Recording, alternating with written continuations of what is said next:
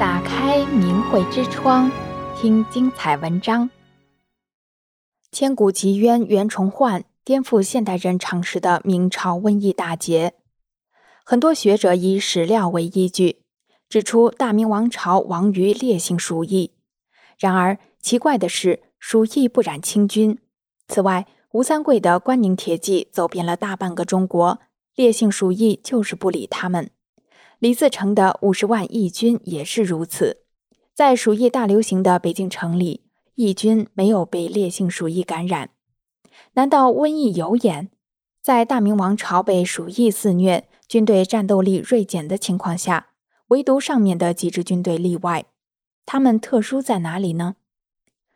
李自成攻入北京，明朝崇祯皇帝在景山上吊的故事，很多人耳熟能详。其实，它的背后藏着一个惊天的秘密。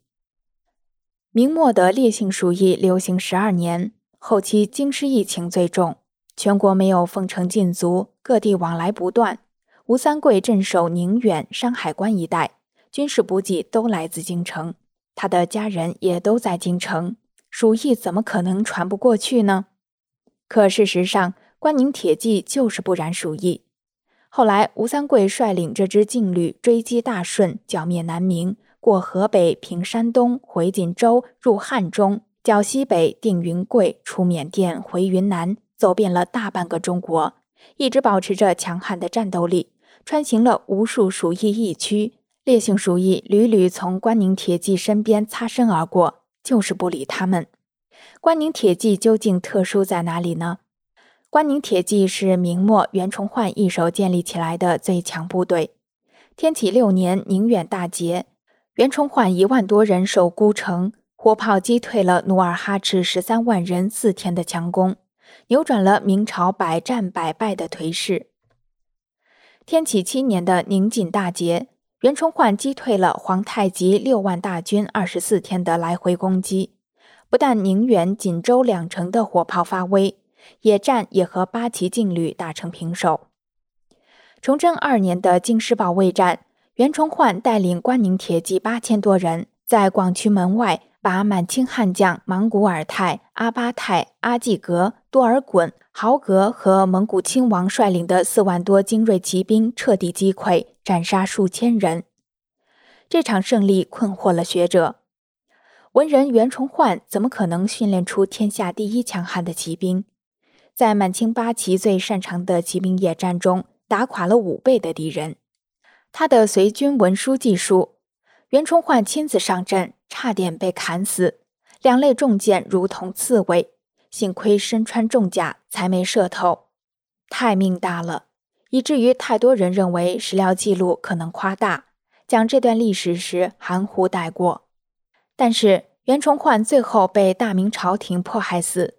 他的三万关宁铁骑一分为三，其中一支落到了吴三桂手中。电影《大明劫》中喊出的“关宁铁骑天下无敌”的口号，并非吴三桂吹嘘壮胆。这支劲旅扩编后，随着吴三桂横扫大半个中国，歼灭了大顺军、大西军、南明军队，后来又反清，对清军也是屡战屡胜。以致康熙帝下令禁止满洲军主动与关宁军野战。人类对鼠疫没有自然免疫力，为什么关宁铁骑就是不染疫？他们与其他明军唯一的不同在于，他是袁崇焕建立起来的。袁崇焕被迫害后，祖大寿领着这支部队撤出，回山海关宁远，名为自保，实则抗皇命，为袁崇焕鸣冤。崇祯吓坏了。赶紧让袁崇焕写亲笔信召回祖大寿，祖大寿又率军返回京畿，五天收复四城，为救袁崇焕立下大功。尽管没有救成，但是为反对迫害袁崇焕尽了全力。明朝的历史有两大特色：一是瘟疫多，特别是后期。有人统计，明朝统治两百七十七年间，至少有一百六十八年发生过瘟疫。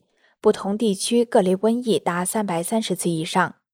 二是冤狱多，明朝特务机构最发达，太监掌控的东厂、西厂，还有锦衣卫、镇抚司，以监控迫害朝臣为业，恐怖治国、大兴冤狱、酷刑残害为历史之最。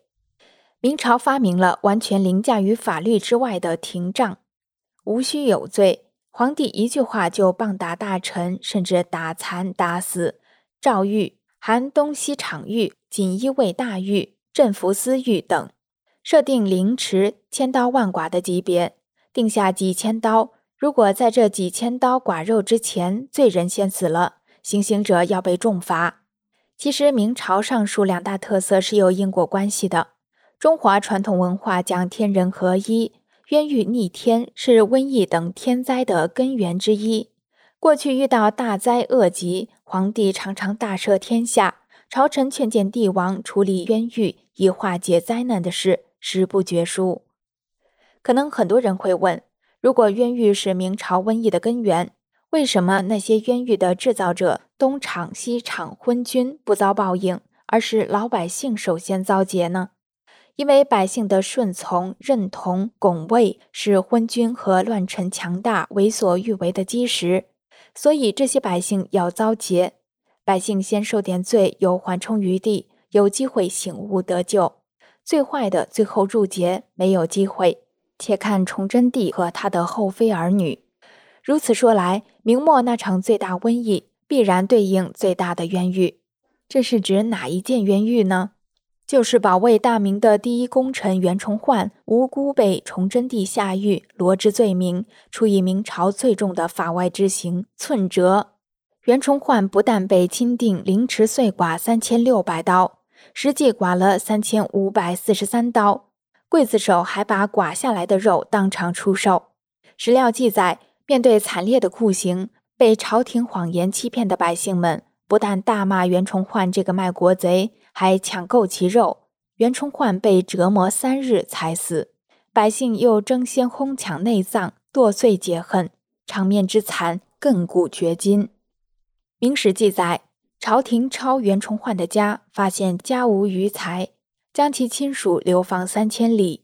当时大部分民众听信了朝廷的官宣，误认为袁崇焕是卖国贼，死有余辜，所以京城百姓才有那么激烈的愤恨反应，才有一些民间史书的作者把袁崇焕比作秦桧。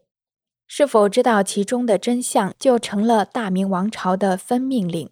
是在迫害中受谎言蒙蔽、推波助澜，还是深明冤情，命运截然不同，逃不过瘟神的眼睛。满清大军、李自成的义军、吴三桂的明朝关宁铁骑都不染疫。这三方神迹和天灭大明的根源，可归因于大冤案袁崇焕。烈性鼠疫是降下的天谴，因为大明王朝忤逆天理至极，听信官方谎言，不明真相。或者和逆天的朝廷站在一起的人，都和大明一样在劫难逃。可能有人会反劫了：历史上的大冤狱、大冤杀太多了，按照这种说法，每次都应该招来大疫，怎么没有呢？西汉初年冤杀韩信，南宋初年冤杀岳飞，都是大冤，怎么西汉、南宋都延续了很久，没有被瘟疫灭国呢？难道普通的杀和千刀万剐差别这么大吗？历史的真机不是表面能理解的，深入一层，问题才能迎刃而解。韩信、岳飞被冤杀，全天下的百姓、官员都知道他们冤，都知道真相，所以百姓不分担罪业，不遭劫，不会有瘟疫洗劫整个王朝的子民。而冤杀袁崇焕。相当比例的官员，大多数的百姓都听信了朝廷的谎言，拥护迫害，而明白真相，当时为袁崇焕发声者屈指可数。大家都认同这迫害，这在传统文化中叫做共业，共同造下的罪业，所以会有共同的天罚形式，报应所有的逆天理者。羿灭大明，根源于此。订阅明慧之窗，为心灵充实光明与智慧。